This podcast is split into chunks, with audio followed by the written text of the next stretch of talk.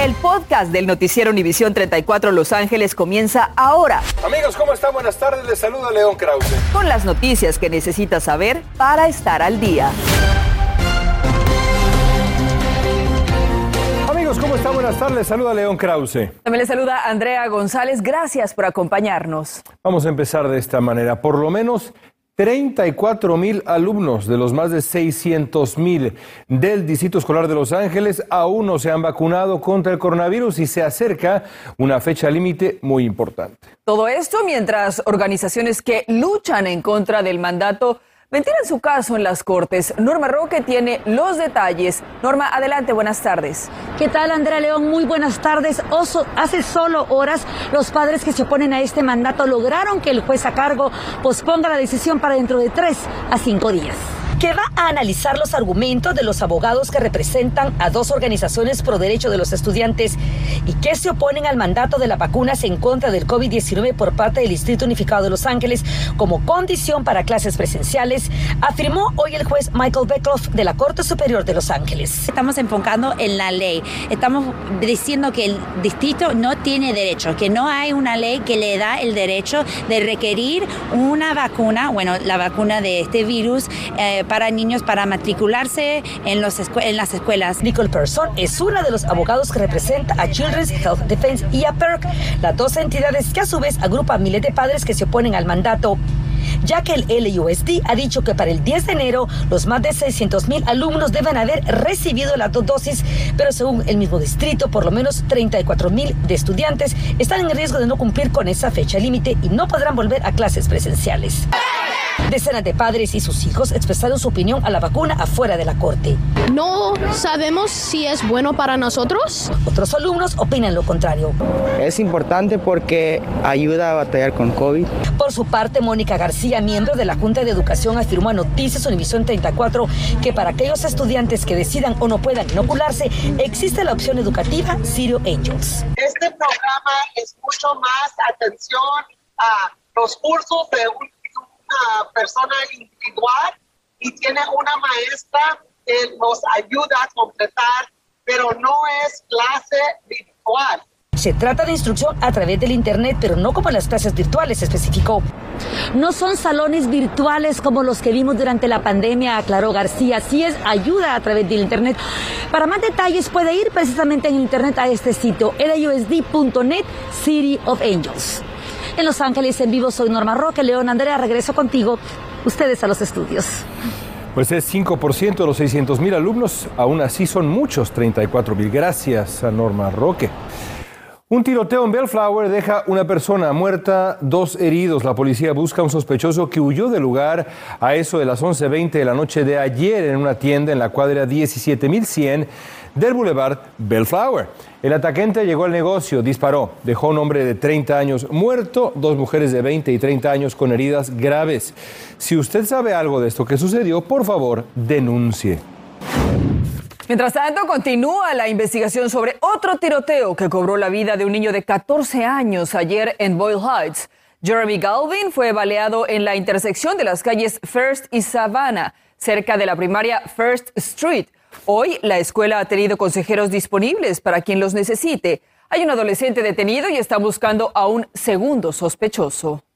También en Wilmington siguen las investigaciones sobre un tiroteo en el que un sospechoso, aparentemente un niño, disparó el lunes contra personas en una camioneta SUV cerca de la primaria Wilmington Park, mató a un niño de 12 años, una mujer y una niña heridas. Hoy el Sindicato de Policía de Los Ángeles anunció 20 mil dólares de recompensa por información que lleve a su captura. Y la policía de Los Ángeles ha realizado más arrestos de sospechosos involucrados en saqueos de tiendas y centros comerciales. Osvaldo Urraez obtuvo nueva información del jefe de la policía de Los Ángeles.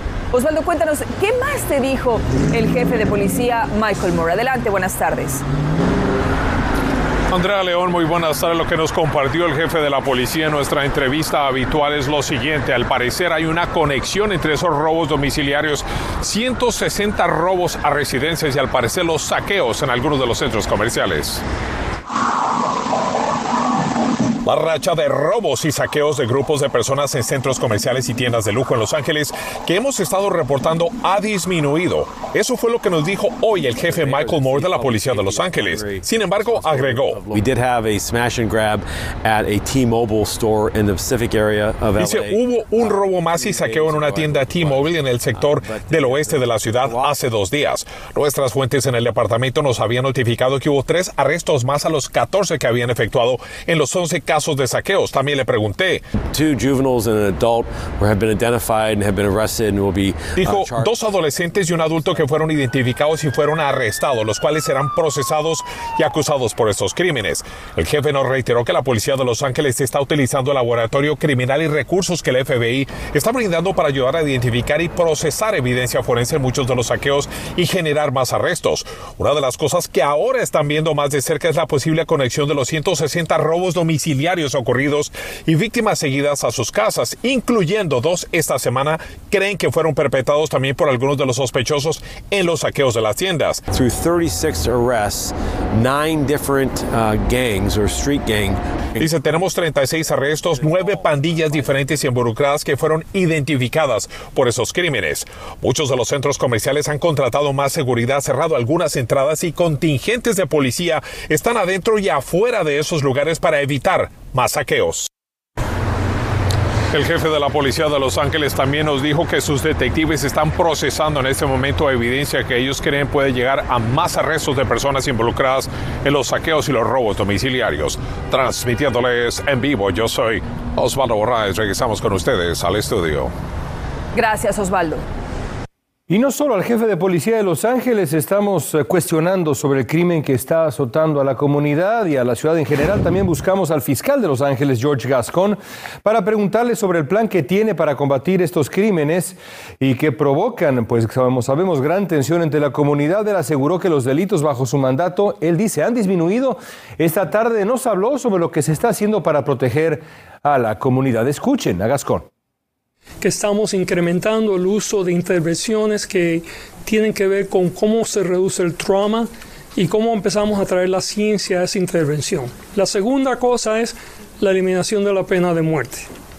La tercera cosa es que estamos tratando de ver cómo podemos reducir la violencia y el crimen utilizando una práctica que se basa en información y en la ciencia para poder no solamente proteger las víctimas de hoy, pero proteger las víctimas del futuro. Gascón hizo estas declaraciones hoy, que cumple su primer año como fiscal distrital del condado de Los Ángeles, año durante el cual, pues sí, también ha procurado acercar servicios a las víctimas y a sobrevivientes del crimen, pero ha sido también muy criticado. Atención con esto, si usted tiene un negocio pequeño con menos de 10 empleados y debido a la pandemia aún no genera las ganancias para sentirse seguro económicamente, bueno, le tenemos buenas noticias. Aún queda tiempo para solicitar apoyo financiero que en muchos casos no tiene que pagar. Julio César Ortiz nos tiene los detalles.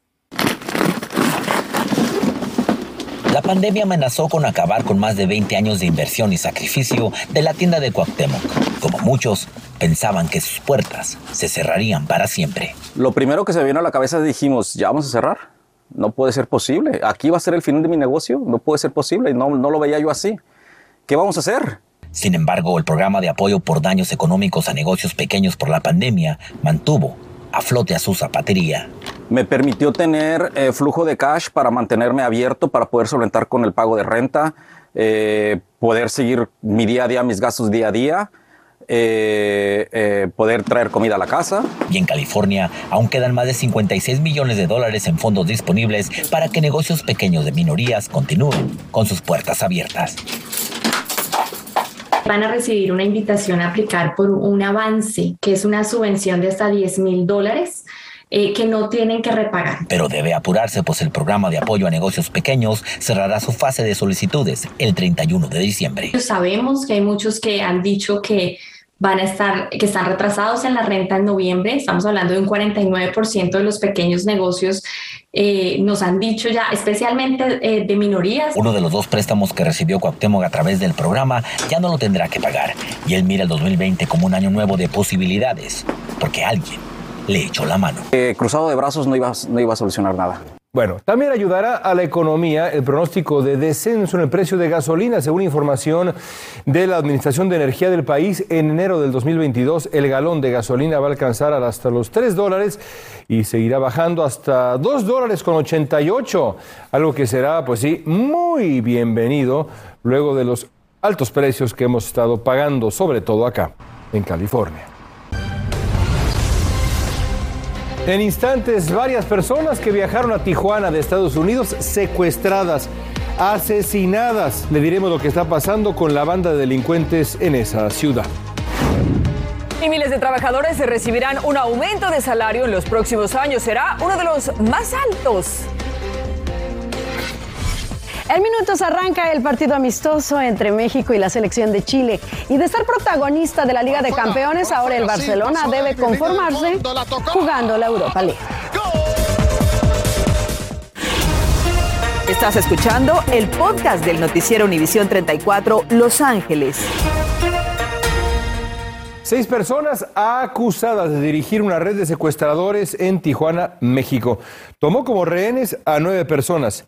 Exigió rescate a familiares en Estados Unidos. Seis de ellos asesinados. Tres eran estadounidenses. Algunos los mataron después de haber recibido el dinero. El cabecilla, Germán García Yera Hernández, 37 años, y otras cinco personas van a enfrentar cargos por delitos que incluyen extorsión y conspiración para secuestrar.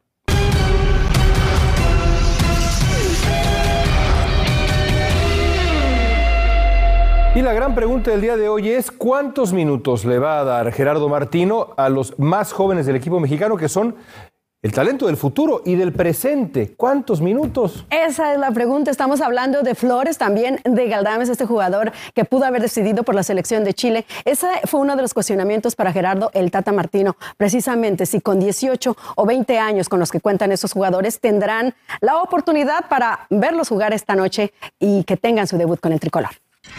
Estar o no estar en la selección no es una cuestión de edad, es una cuestión de este, del trabajo que tengan en, sus clubes, de las cualidades que tengan los futbolistas, de que las sepan exponer, pero no es una cuestión de edad el hecho de poder pertenecer o, de afianzarse en, selección nacional. Así que a mí me da exactamente lo mismo este, la edad que tenga a la hora de poder este, tomar una decisión en cada una de nuestras convocatorias. Bueno, pues esperemos que sea el suficiente para que muestren su talento. El Barcelona de Xavi buscaba el milagro. Müller, Thomas Müller hacía el primero de cabeza al minuto 34. Estaban ah, buscando desesperadamente, pero no llegaban eh, los de jugadores del Barcelona. Después Sané ampliaba la distancia al minuto 43 con un disparo lejano y el Barcelona, ¿dónde está? ¿Dónde aparecía? Musiala puso el 3 a 0 definitivo a puerta vacía al minuto 62, este gol era lapidante, solo una llegada de peligro por parte del Barcelona. El Bayern avanza, adiós al Barcelona, ahora deben de consolarse con regresar a la Europa League. La última vez que lo hicieron fue en el 2003-2004, hace 17 años. Y al quedar fuera, el Barcelona perdió cerca de 14 millones de dólares.